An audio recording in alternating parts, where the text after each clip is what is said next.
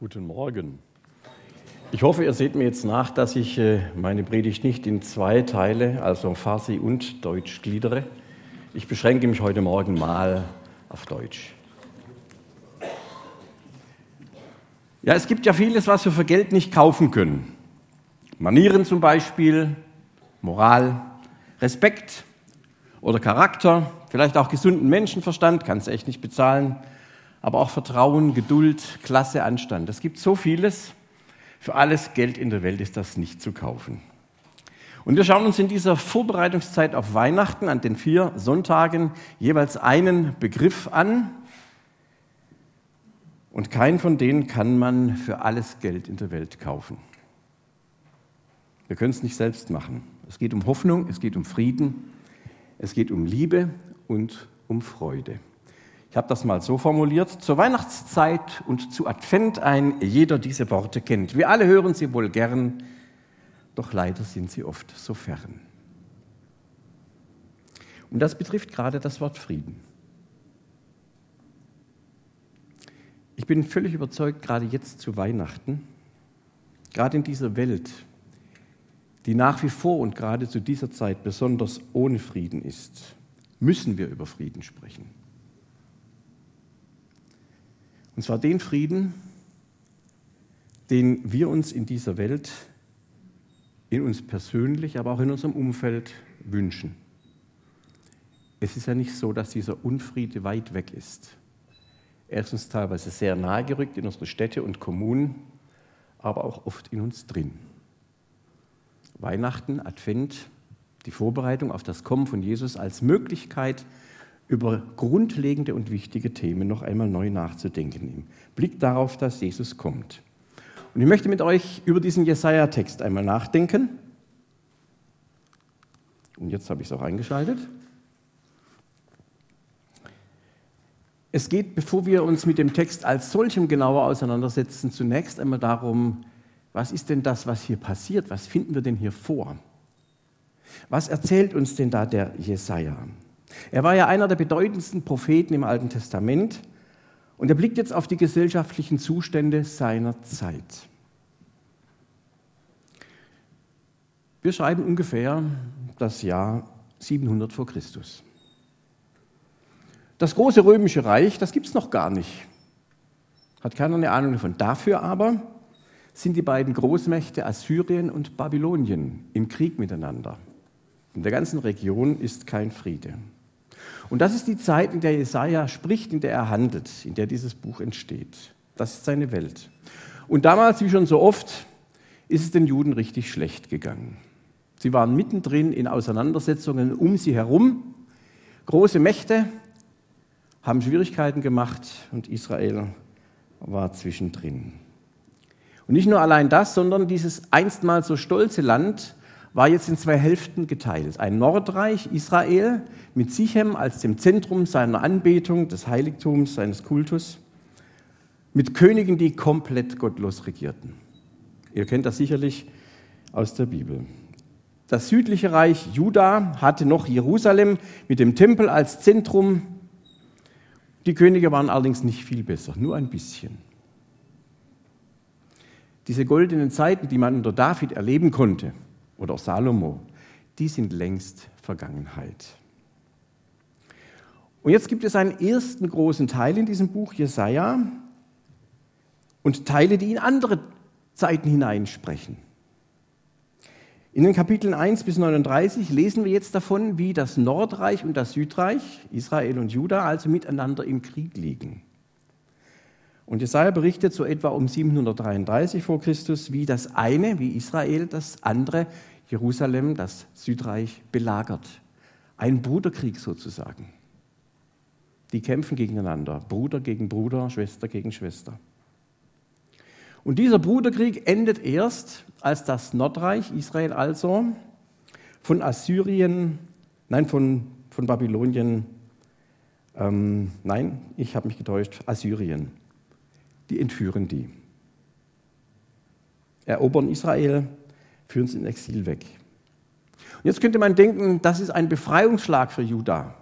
Aber Juda kommt vom Regen in die Traufe. weil er sieht sich mit den Assyrern einem viel mächtigeren Volk gegenüber als dem Nordreich. Und wieder steht ein feindliches Heer vor Jerusalems Toren. Wieder Belagerung, wieder Hunger, wieder Angst. Und in diesem jahrelangen Krieg, und wir können uns langsam auch etwas darunter vorstellen, was es bedeutet, dass der Krieg nicht aufhört. In diesem Jahr, jahrelangen Krieg greifen Unglaube, Unmoral, soziale Ungerechtigkeit immer weiter um sich. Und genau da lebt ja Jesaja und in diese Situation spricht er rein. Chaos, Krieg, Verzweiflung, Not. Hätten sie Heizung gehabt, hätten sie nicht mehr gehabt, ne? So. Alle Ressourcen verbraucht. Du konntest dich nicht mehr auf die Straße trauen, kaum was zu essen. Wahrscheinlich Plünderungen, Neid, Argwohn, all das war zur Zeit Jesajas an der Tagesordnung. Jesaja findet deutliche Worte.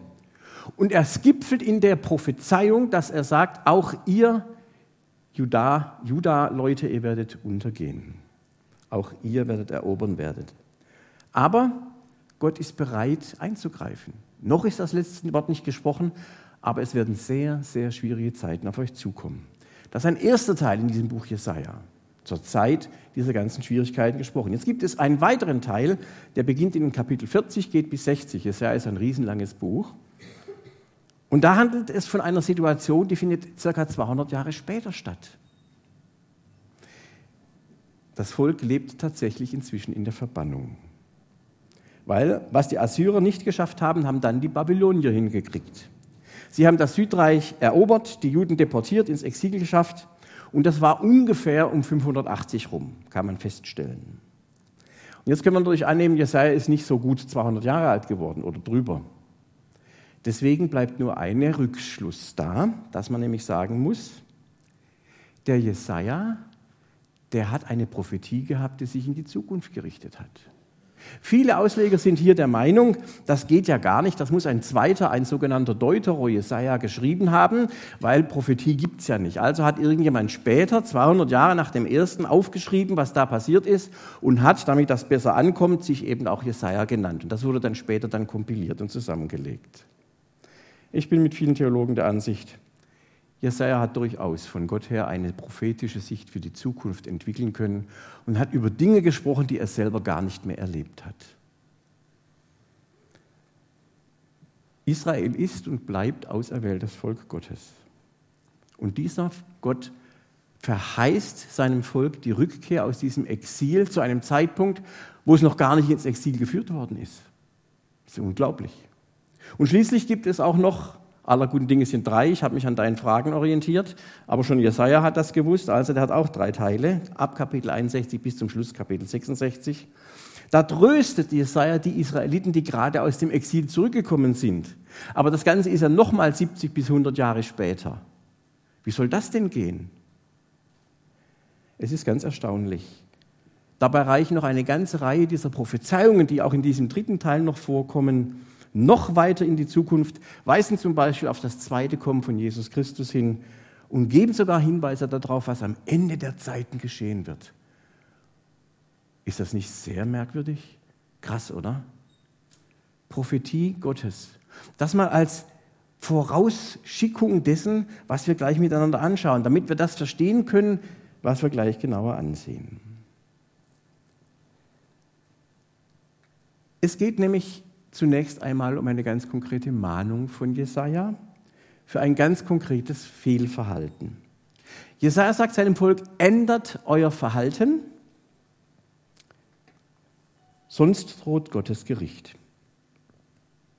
Oft sehen wir das ja gar nicht, dass das Prophetie ist. Aber genau darum geht es bei fast allen Propheten im Alten Testament immer und immer wieder. Hauptsächlich darum.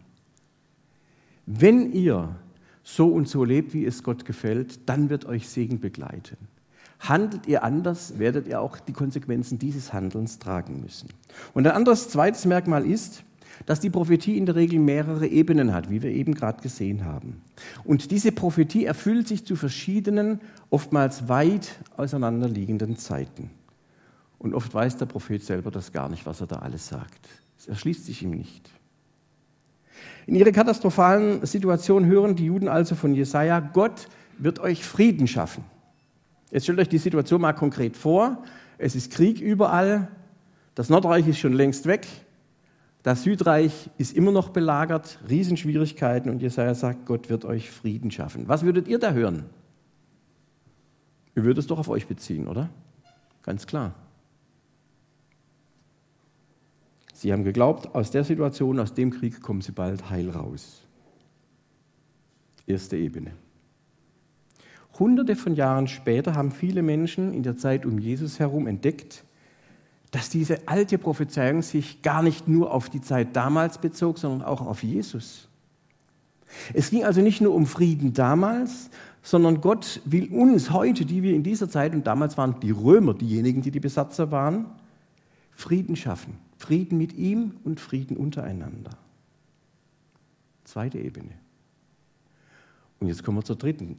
Heute, nochmals tausende von Jahren später, merken wir, diese alte Prophezeiung reicht ja noch weiter in die Zukunft, geht ja auch noch über unsere Zeit hinaus. Es wird die Zeit kommen, wo Gott diese Welt zu einem Ende bringt. Und dann erst wird richtig Friede sein. Wird kein Leid, kein Schmerzen, keine Tränen mehr sein, keine Gewalt, sondern echter Friede. Ich hoffe, ihr konntet mir ein wenig darin folgen, dass Prophetie nach und nach ihre verschiedenen Ebenen entfaltet und somit uns auch die Weisheit Gottes vor Augen führt. Er, der Anfang und Ende ist, der alles in seiner Hand hält. Und sein Wort ist umfassend und umfasst alle Zeiten alle Länder, alle Völker, die ganze Welt. Und vor dem Hintergrund schauen wir uns jetzt mal in zwei Schritten das an, was in diesem Text steht.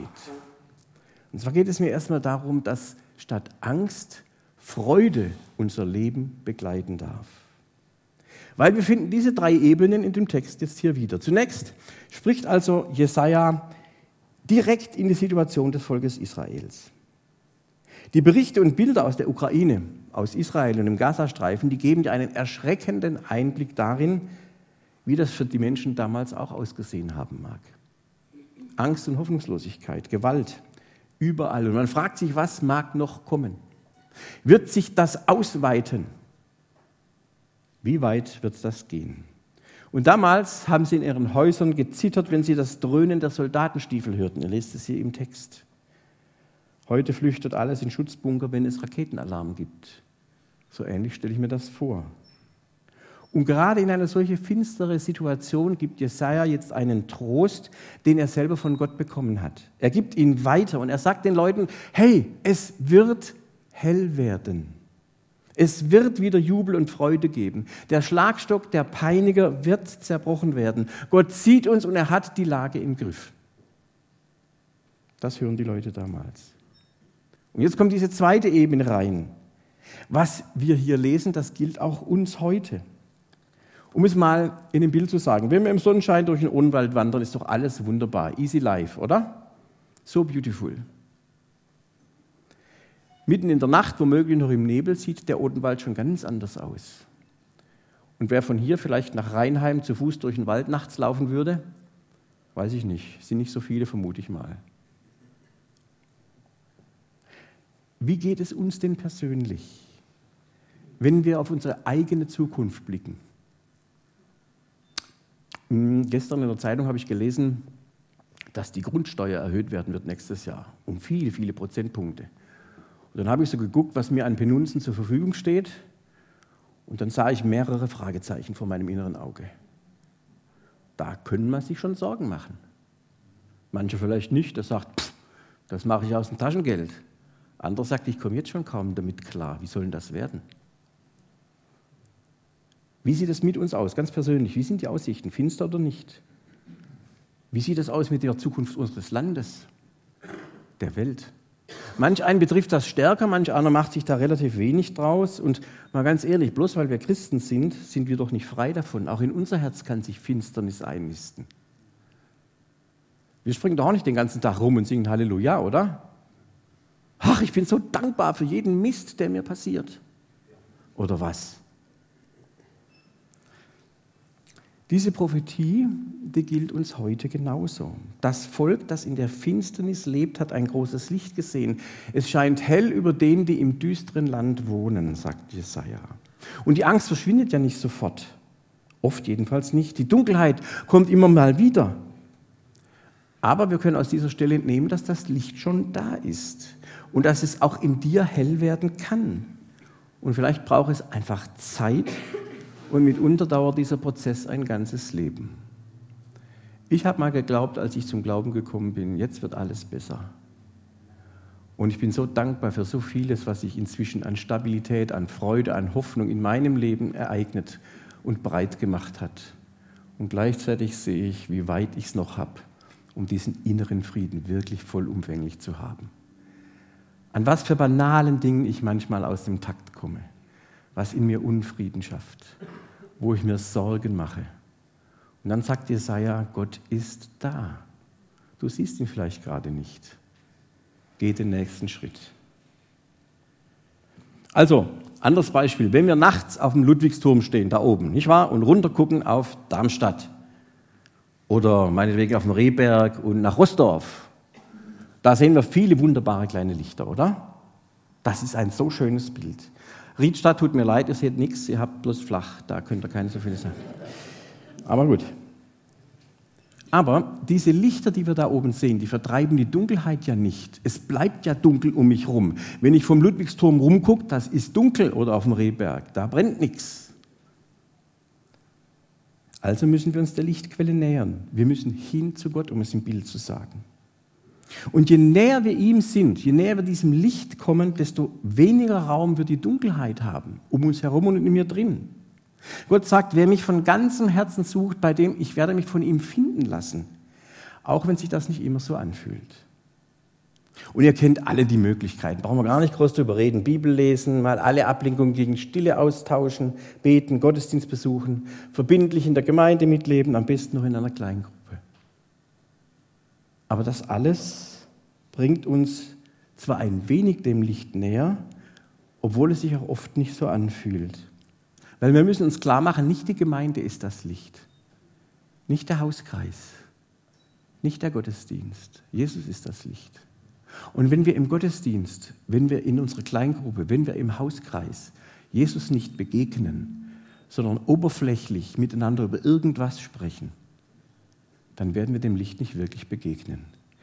Ich bin total begeistert von Leuten hier in der Gemeinde, die gesagt haben, sie haben einen Hauskreis gefunden, der sie wirklich trägt, wo sie offen und ehrlich sein können und wo man miteinander Jesus begegnet. Könnt ihr das alle in euren Kreisen, in euren Gruppen? Sind unsere Gottesdienste so, dass wir das wirklich können? Oder sitzen wir hier nur und führen unsere schönen Klamotten aus? Meint Sie, suchen uns aus? Ne? So. Das hilft uns alles gar nichts. Nicht die Gemeinschaft als solche macht es hell. Das ist schon sehr wichtig und ich möchte das nicht missen. Aber wenn wir nicht Jesus begegnen in dieser Gemeinschaft, dann wird es dunkel bleiben.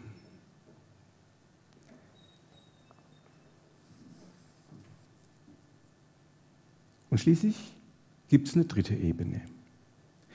Wenn wir nicht draußen auf dem Ludwigsturm, in diesem Bild zu bleiben, stehen bleiben oder auf dem Rehberg, sondern in die Häuser reingehen, da wo es Licht ist, wo es warm wird, da gibt es dann keine Kälte, keine Angst und keine Tränen mehr. Und das ist ein Bild für das, so entnehme ich das aus diesem Text, was noch vor uns liegt. Das hält Gott für uns in der Ewigkeit bereit. Dieses Haus, dieses Zuhause, das ist alles schon vorbereitet.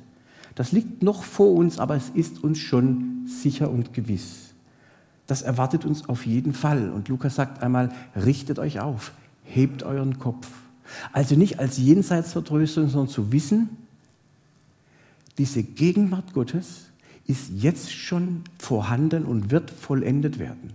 Und so sicher wie das sich erfüllt hat mit der Prophetie bei Jesaja, dass das Volk damals gerettet worden ist und zurückgeführt worden ist, dieses Wunder, dass Israel nach 2000 Jahren wieder ein eigenes Land, eine eigene Nation, eine Demokratie aufbauen konnte, wo wir heute sehen, dass Gott sein Wort von damals erfüllt hat.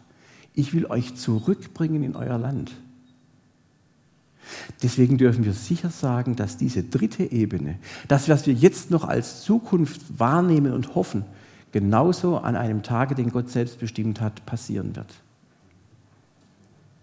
Und trotzdem ein letzter Gedanke, alles bleibt anders. Eben hat Jesaja in der aktuellen Wirklichkeit seines Volkes gesprochen. Und die weiteren Ebenen, das wissen wir also inzwischen, hatte damals niemand im Blick. Aber das, was er jetzt noch in diesem nächsten Abschnitt als Prophetie Gottes weitergibt, haben sicher weder er noch das Volk damals verstanden. Hören wir uns das noch einmal an. Denn uns wurde ein Kind geboren, ein Sohn ist uns geschenkt worden. Ihm wurde die Herrschaft übertragen. Er trägt die Namen wunderbarer Ratgeber, starker Gott, ewiger Vater, Friedefürst. Seine Herrschaft ist groß und bringt Frieden ohne Ende. Er regiert als König auf dem Thron Davids und schafft Recht und Gerechtigkeit. So festigt und stärkt er sein Königreich jetzt und für immer. Der Herr Zebaut bewirkt das in seiner leidenschaftlichen Liebe. Als die Leute das damals gehört haben, haben sie bestimmt gedacht, da kommt jetzt irgendein so jugendlicher Held im blau-roten Anzug ne, mit Cape hinten dran oder was weiß ich. Der haut uns raus. Einer, der die Sache wirklich mal in die Hand nimmt. Der, wie seinerzeit David, das Reich wiederherstellt. Und der diese vermaledeiten Babyloner endlich rausschmeißt. Aber ist es passiert? Ist nicht passiert. Die Leute damals haben das nicht erlebt, die wurden ins Exil weggeführt. Und trotzdem sind die Juden hunderte Jahre später immer noch mit diesem Bild unterwegs gewesen. Der Messias, der, der kommt, der wird uns raushauen. Und das haben sie bis dahin noch gedacht. Und bei mir ist der Akku zu Ende, oder was? Probieren wir es mal. Ah, da ist er wieder. Also, auch damals haben die Juden inbrünstig auf diesen Retter gewartet, der dann die Besatzer, inzwischen waren es ja die Römer, rausschmeißen sollte. Aber auch damals ist es nicht passiert. Und dann, 70 Jahre nach Christus, wird Jerusalem zerstört. Und dann hört das Reich Israel für fast 2000 Jahre auf zu existieren. Könnt ihr euch die Enttäuschung im Reich Gottes vorstellen bei den Juden, die heute noch auf den Messias warten? Was ist das denn für eine Prophezeiung hier? Denn uns ist ein Kind geboren. Nix ist passiert. Von Gott enttäuscht, oder? Mal ganz ohne Überheblichkeit. Als Christen wissen wir, warum. Weil der Plan Gottes viel, viel größer ist, als man zur Zeit Jesu angenommen hat. Und Gott hat nicht nur das Volk Israel im Blick, er will auch das Heil aller Völker. Die ganze Welt ist in seinem Blick. Ganz ohne Überheblichkeit. Haben wir heute nicht oft selbst das Problem, genau das Problem? Unsere Erwartungen enttäuscht Gott doch auch immer wieder, oder?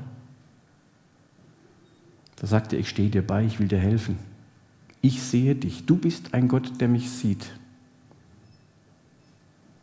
Auch unsere Erwartungen enttäuscht Gott immer wieder. Und zwar manchmal, weil sie schlicht falsch sind oder weil dieser Gott schlicht und einfach ganz anders ist.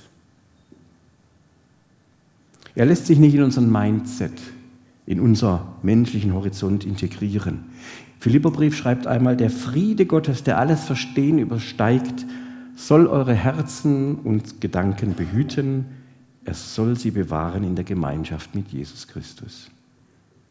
Der Friede Gottes, der all unser Denken übersteigt. Aber wenn wir von Gott enttäuscht sind, weil er unseren Erwartungen nicht entspricht, dann sehe ich darin auch eine Chance, dass wir unsere Grenzen im Denken und im Glauben von ihm erweitern lassen. Dass es eine Horizonterweiterung gibt, eine Vertiefung unseres Glaubens. Wünschen wir uns das nicht alle? Meine Erfahrung ist, dass das häufig ein sehr schmerzvoller Weg ist. Dass wenn wir von Gott enttäuscht werden, und herausgefordert werden, trotzdem zu vertrauen, dass sich Dinge in unserem Leben ganz anders entwickeln, als wir geglaubt haben. Und wenn du in der Situation drin bist, fühlt sich das oft nicht gut an. Und wir sagen ja so leicht und locker, ja, hinterher weiß man alles besser. Aber wir sind eben vorher nicht hinterher, oder? Wenn Gott etwas zusagt, dann hat das so viele Ebenen und Nuancen. Wer sind wir, ihm vorschreiben zu können, wie das genau auszusehen hat? Oder sagen wir, Advent ist die Zeit, da wissen wir, wir feiern die Ankunft des Sohnes Gottes. Das glauben wir doch, oder ist das für uns einfach ein Traditionsding?